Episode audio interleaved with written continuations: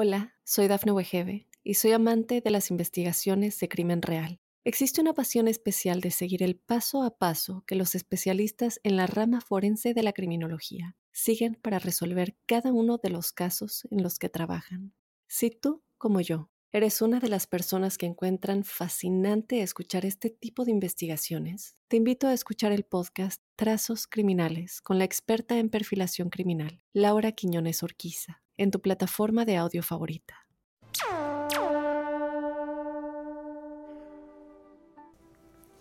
Hola, hola, bienvenidos al episodio número 70 de la huella ovni. Este espacio que hacemos entre todos en donde se genera una comunidad muy muy grande de muchos países que se hacen preguntas sobre la temática ovni, sobre la vida extraterrestre, sobre todos estos temas que no tienen grandes respuestas y entre todos buscamos eh, las historias, los argumentos, los elementos para que cada uno de ustedes pueda sacar sus propias conclusiones. Yo soy Jorge Luis Zuckdorf, eh, como saben me dedico a hacer documentales, me dedico a investigar muchos temas y en particular muchas temáticas que tienen que ver con el misterio. Como siempre les recuerdo, aquí no van a encontrar respuestas absolutas. Cuando yo empecé a investigar estos temas tenía algunas preguntas y hoy tengo cientos de miles de preguntas más, así que lo único que les prometo es esto, es darles los argumentos para que cada uno de ustedes pueda buscar sus propias respuestas. Nos comunicamos en mi Instagram, en mi Twitter, eh, yo soy arroba Jorge Luis oficial en Instagram, arroba Jorge Luis 77 en Twitter. Y también ahora me encuentran en YouTube. Si ponen Jorge Luis Zuckdorf, ahí van a tener los episodios de la huella ovni y van a tener diferentes materiales y entrevistas que fui realizando en video.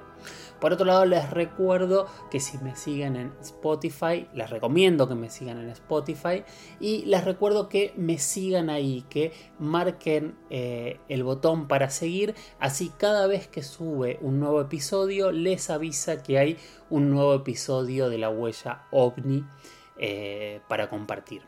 Recuerden que con el hashtag numeral la huella ovni agreguen preguntas, dudas, si quieren que entreviste a alguien en, particular y todo lo que quieran que hablemos, porque este espacio, como siempre digo, en este espacio, mejor dicho, ustedes son la carne, la, eh, la osamenta, la estructura del programa. Sus preguntas, sus curiosidades, sus planteos es lo que hacen y le dan razón de ser a este espacio.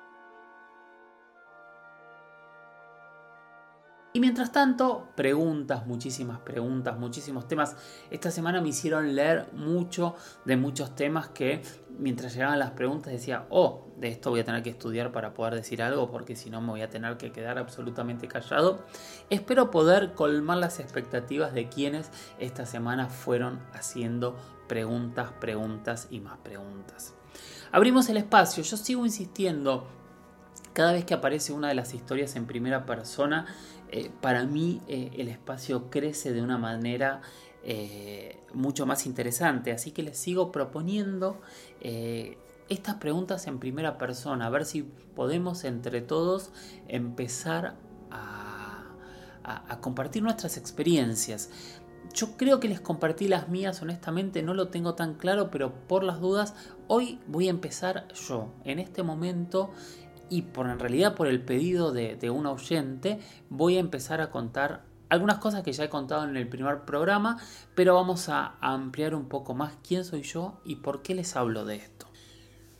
Yo empecé a hacer documentales eh, hace muchísimos años ya, en la década del 90, casi fines de la década del 90, creo que empecé a trabajar en el 97, 98. Antes ya venía haciendo radio, había hecho muchos programas de rock nacional y esa primera experiencia que tuve haciendo documentales casual o causalmente fue justamente una serie de astronomía.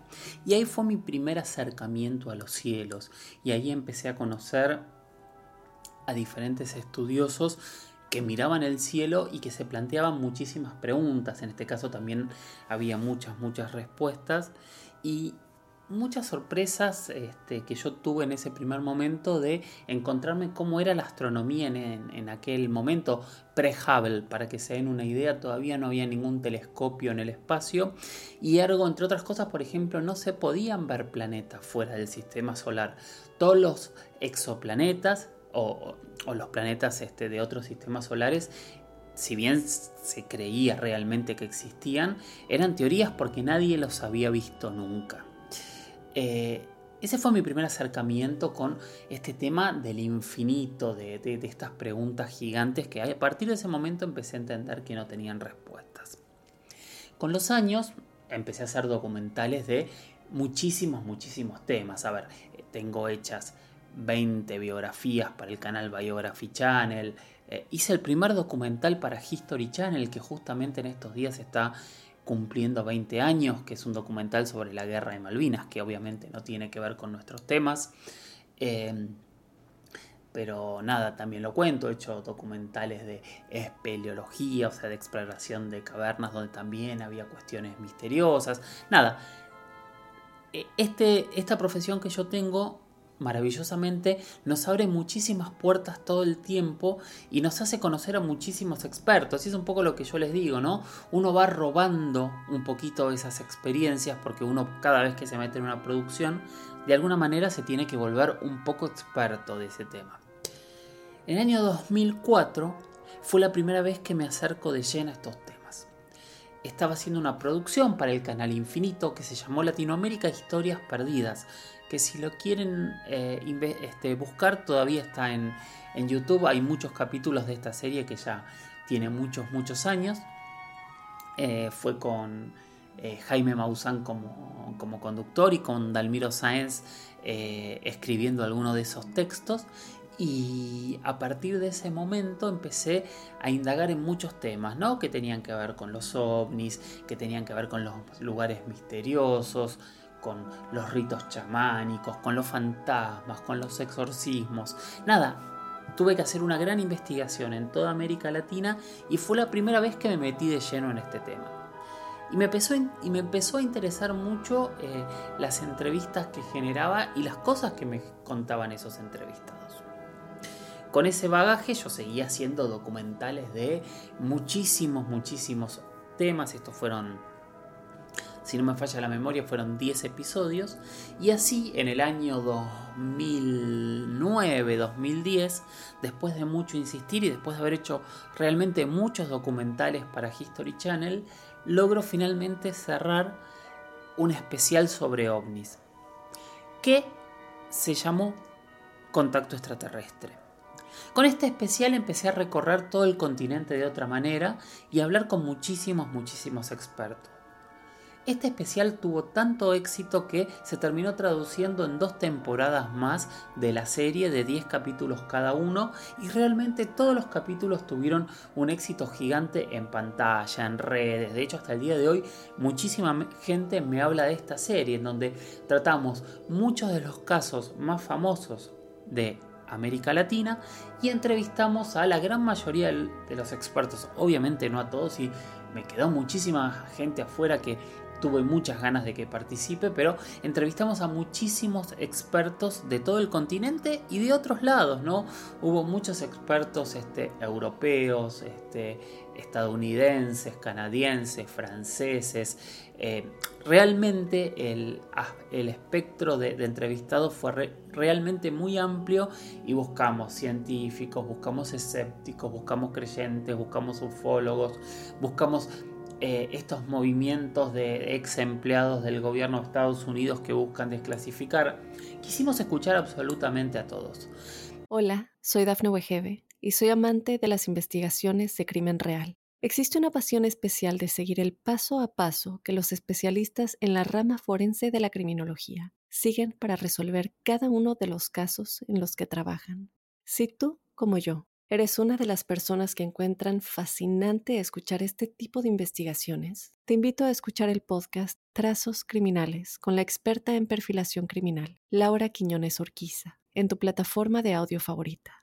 Con todos estos programas, mi cabeza empezó a explotar, como dicen muchos en las redes, y a partir de ese momento empecé a entender que era un tema que generaba más preguntas que certezas. Y lentamente me empecé a correr de la gente que me daba certezas, que hasta el día de hoy lo hago, tanto a favor como en contra.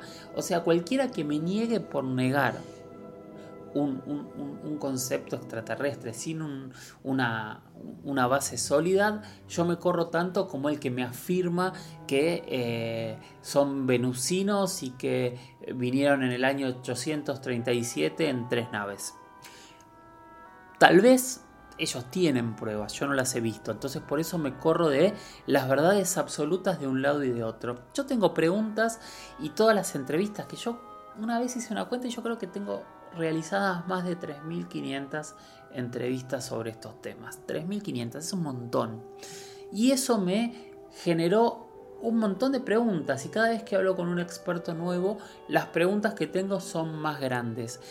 Pero también la fascinación que tengo es más grande cuando encuentro estas preguntas. Y por eso me sigo preguntando y por eso sigo recorriendo y por eso sigo hablando con cada uno de estos testigos en gracias a, la gimnasia de tantas entrevistas, hoy cuando escucho un testigo eh, puede interesarme más o menos en base a, a, si, obviamente siempre hay un factor de creer o no creer en lo que uno escucha.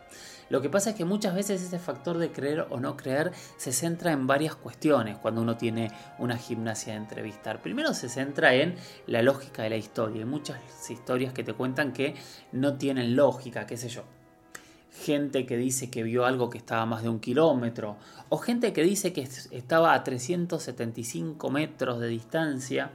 Yo no puedo calcular 3 metros, entonces cuando me ocurren esas cosas yo ya prendo las luces de alarma. Y después cuando los relatos son demasiado similares a lo que dice la cultura popular, que seguramente es gente que ha visto cosas, pero los falsos recuerdos eh, amoldan esa experiencia que han tenido en algo que conocen, que terminan siendo cuestiones de película. Pero nada, eso soy yo. Yo soy un gran preguntador eh, y me quedo con estas experiencias ajenas y estos conocimientos ajenos que por supuesto he tenido que leer muchísimo. O sea, cuando digo que son conocimientos ajenos es porque los tomo de gente que ha investigado. O sea, yo respeto mucho a todo tipo de investigador, tanto creyente, ufólogo, como escéptico. O sea, creo que todos trabajan de alguna manera en un mismo sentido, que es encontrar esta verdad. Yo no la he encontrado y prefiero pararme en un punto y ser honesto con cada uno de ustedes diciendo, sé que hay ovnis en el cielo, no sé qué son, no sé si hay una tecnología extraterrestre en la Tierra, no sé qué es lo que ocurre con todos estos conceptos paranormales, pero la realidad es que todas las pruebas que he tenido me llevan a que algo hay y no sabemos qué es. Tampoco hay pruebas definitivas de que, eh, de que son extraterrestres. Cuando hay gente enojada que te dice, si fuesen extraterrestres con la tecnología que tenemos, ya los deberíamos haber visto. Es un razonamiento en algún punto válido, en otro no es tan lógico. Yo hace poquito discutí en redes con alguien que me decía, no creo en los ovnis porque no los vi. Le digo, entonces tampoco crees en el coronavirus porque tampoco lo viste. Pero bueno, eh, la discusión del ver y creer viene desde hace mucho, mucho tiempo. Yo propongo lo que les propongo siempre, quedarnos con las preguntas buscar las herramientas y despacito sacar conclusiones. No hay que llevarnos a, conclusiones ni, a escuchar y adoptar conclusiones de otros. Escuchemos todo y cada uno saque sus propias conclusiones. Nada, eh, busqué quién era la persona que me había preguntado por qué yo hablaba de esto y cuál era mi historia. Eh, por eso lo quise contar al principio del programa. Ahora, el tema del que hablaba con alguien esta semana es me preguntaban por eh, algunos casos que nos dejen sorprendidos, algunos casos que haya expertos que eh, terminen eh, definiendo que realmente hay un fenómeno extraño en el cielo. Y automáticamente yo tengo tres o cuatro casos que, que me dispara la cabeza cuando pienso directamente en casos que para mí no hay dudas de que algo extraño ocurrió. Y ese caso que a mí tanto me sorprende y que supongo que muchos lo, van a conocer, pero yo tuve la suerte de entrevistar a dos de los protagonistas, de conocerlo bastante de cerca, así que eh, espero que pueda servir este relato. Ocurrió en Perú. Ocurrió en 1980, en el sur de Perú, en una base eh, cerca de, de la frontera, que se llama la base La Joya. Y ocurrió el 11 de abril de 1980, en la zona de Arequipa, para ser más exactos. Era una base militar de la Fuerza Aérea Peruana, en la cual había aproximadamente en el momento que ocurrió esto unos 1.800 testigos entre civiles y militares.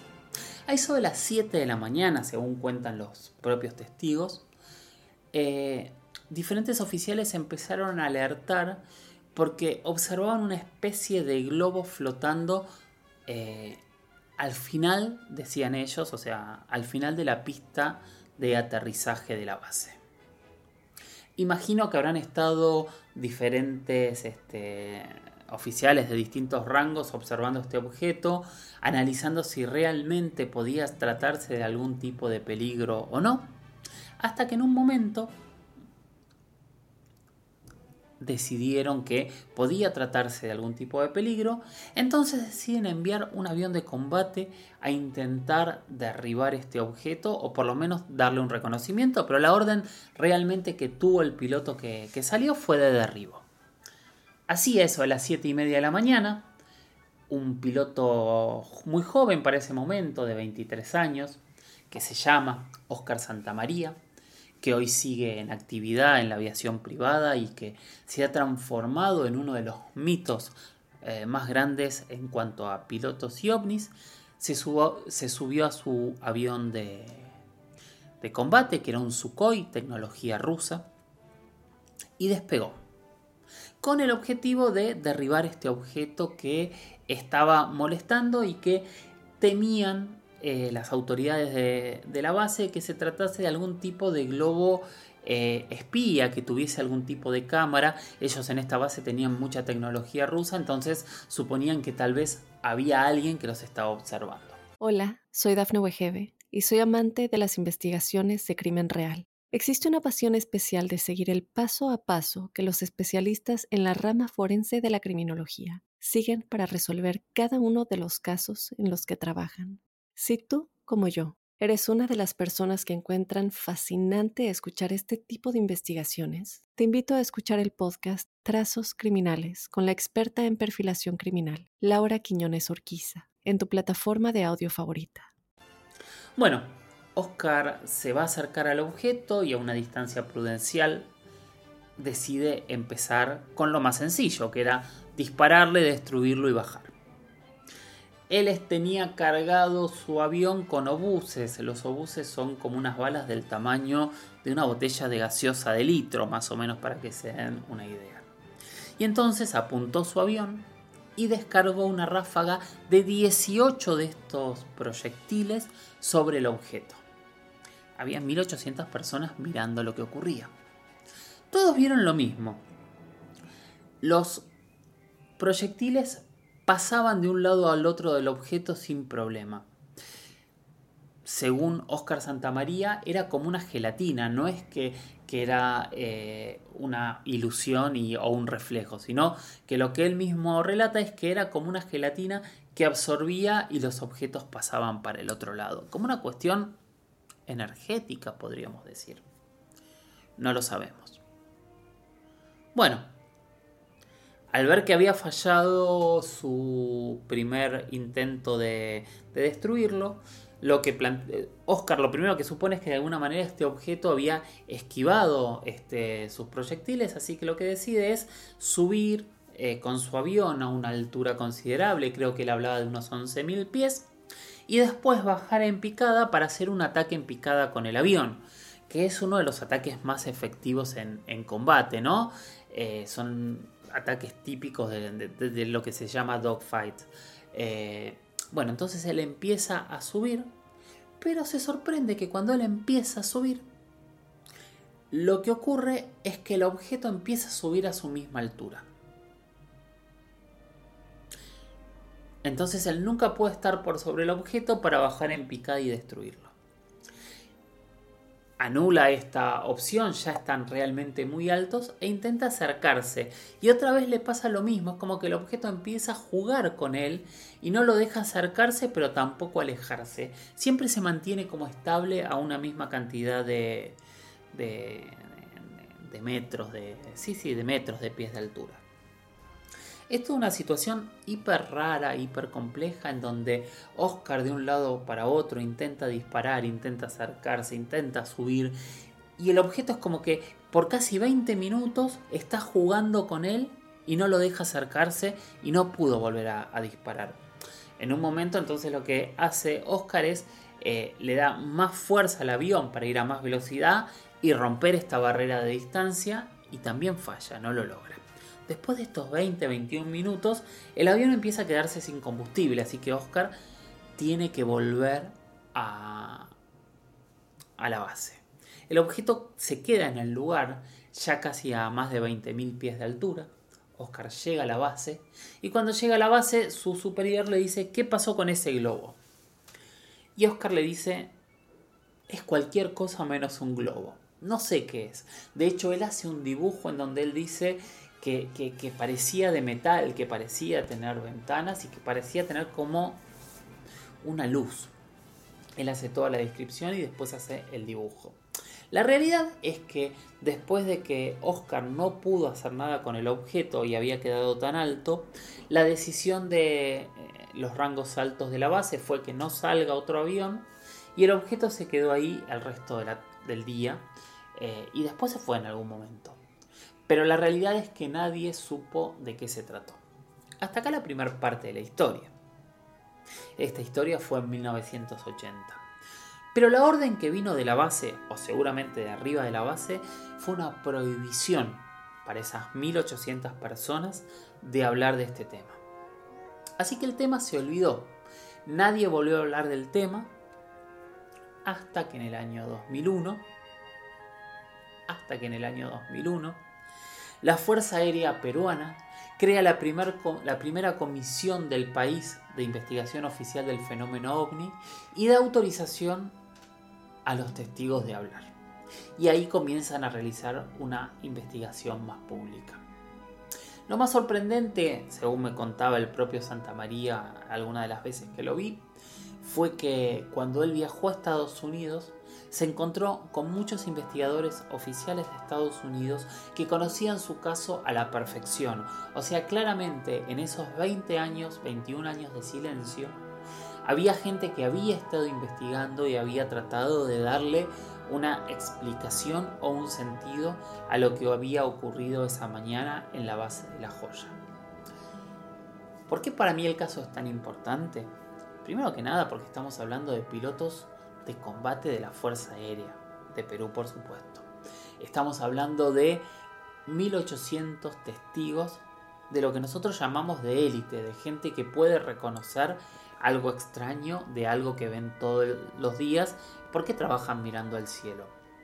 Segundo, me parece interesante el manto de 20 años de silencio que ocurre muchas veces alrededor del fenómeno ovni. Muchas veces los casos se desclasifican muchísimo tiempo después y generalmente no sabemos y no entendemos por qué. Y tercero, que me parece también muy, muy interesante y muy destacable de parte del Perú de 20 años después, es de abrir el caso y dejar que la población lo conozca sin buscar una explicación eh, que no tuviese algún tipo de sentido lógico. La realidad es que hasta el día de hoy, después de lo sucedido, Nadie sabe qué fue el objeto con el cual se enfrentó Oscar Santamaría o intentó enfrentarse porque el objeto no lo enfrentó en Arequipa, en Perú.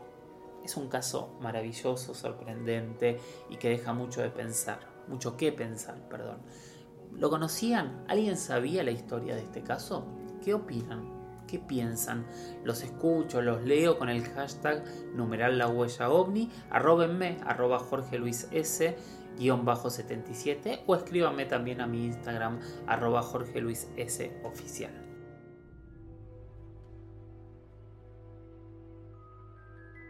Muchísimas gracias por haber llegado hasta aquí. Muchísimas gracias como siempre por participar, por entre todos formar y crear este espacio. Yo soy Jorge Luis Zuckdorf. Síganme en redes, en Instagram soy arroba Jorge Luis S. Oficial, en Twitter soy arroba Jorge Luis S-77. Si tienen algún audio o algo que me quieran pasar eh, más extenso, pueden usar mi mail, que es las historias de George, las historias de George, arroba. Pueden seguirme y les recomiendo que me sigan en YouTube. Eh, búsquenme como Jorge Luis Zuxdorf y síganme en Spotify. Sigan a la huella OVNI en Spotify. Pongan seguir. Así hacemos que esta comunidad crezca. Porque cuanto más seamos, más preguntas, más miradas y más nos vamos a enriquecer todos. Y como siempre les recomiendo mirar al cielo, capacitarse, empezar a descartar lo que tiene explicación, buscar siempre explicaciones y tratar de quedarnos con lo que no las tiene, tratar de entender qué puede ser, buscar argumentos y tal vez, solo tal vez, algún día tener la respuesta. Nos escuchamos en el próximo episodio y gracias por estar ahí. Chau chau.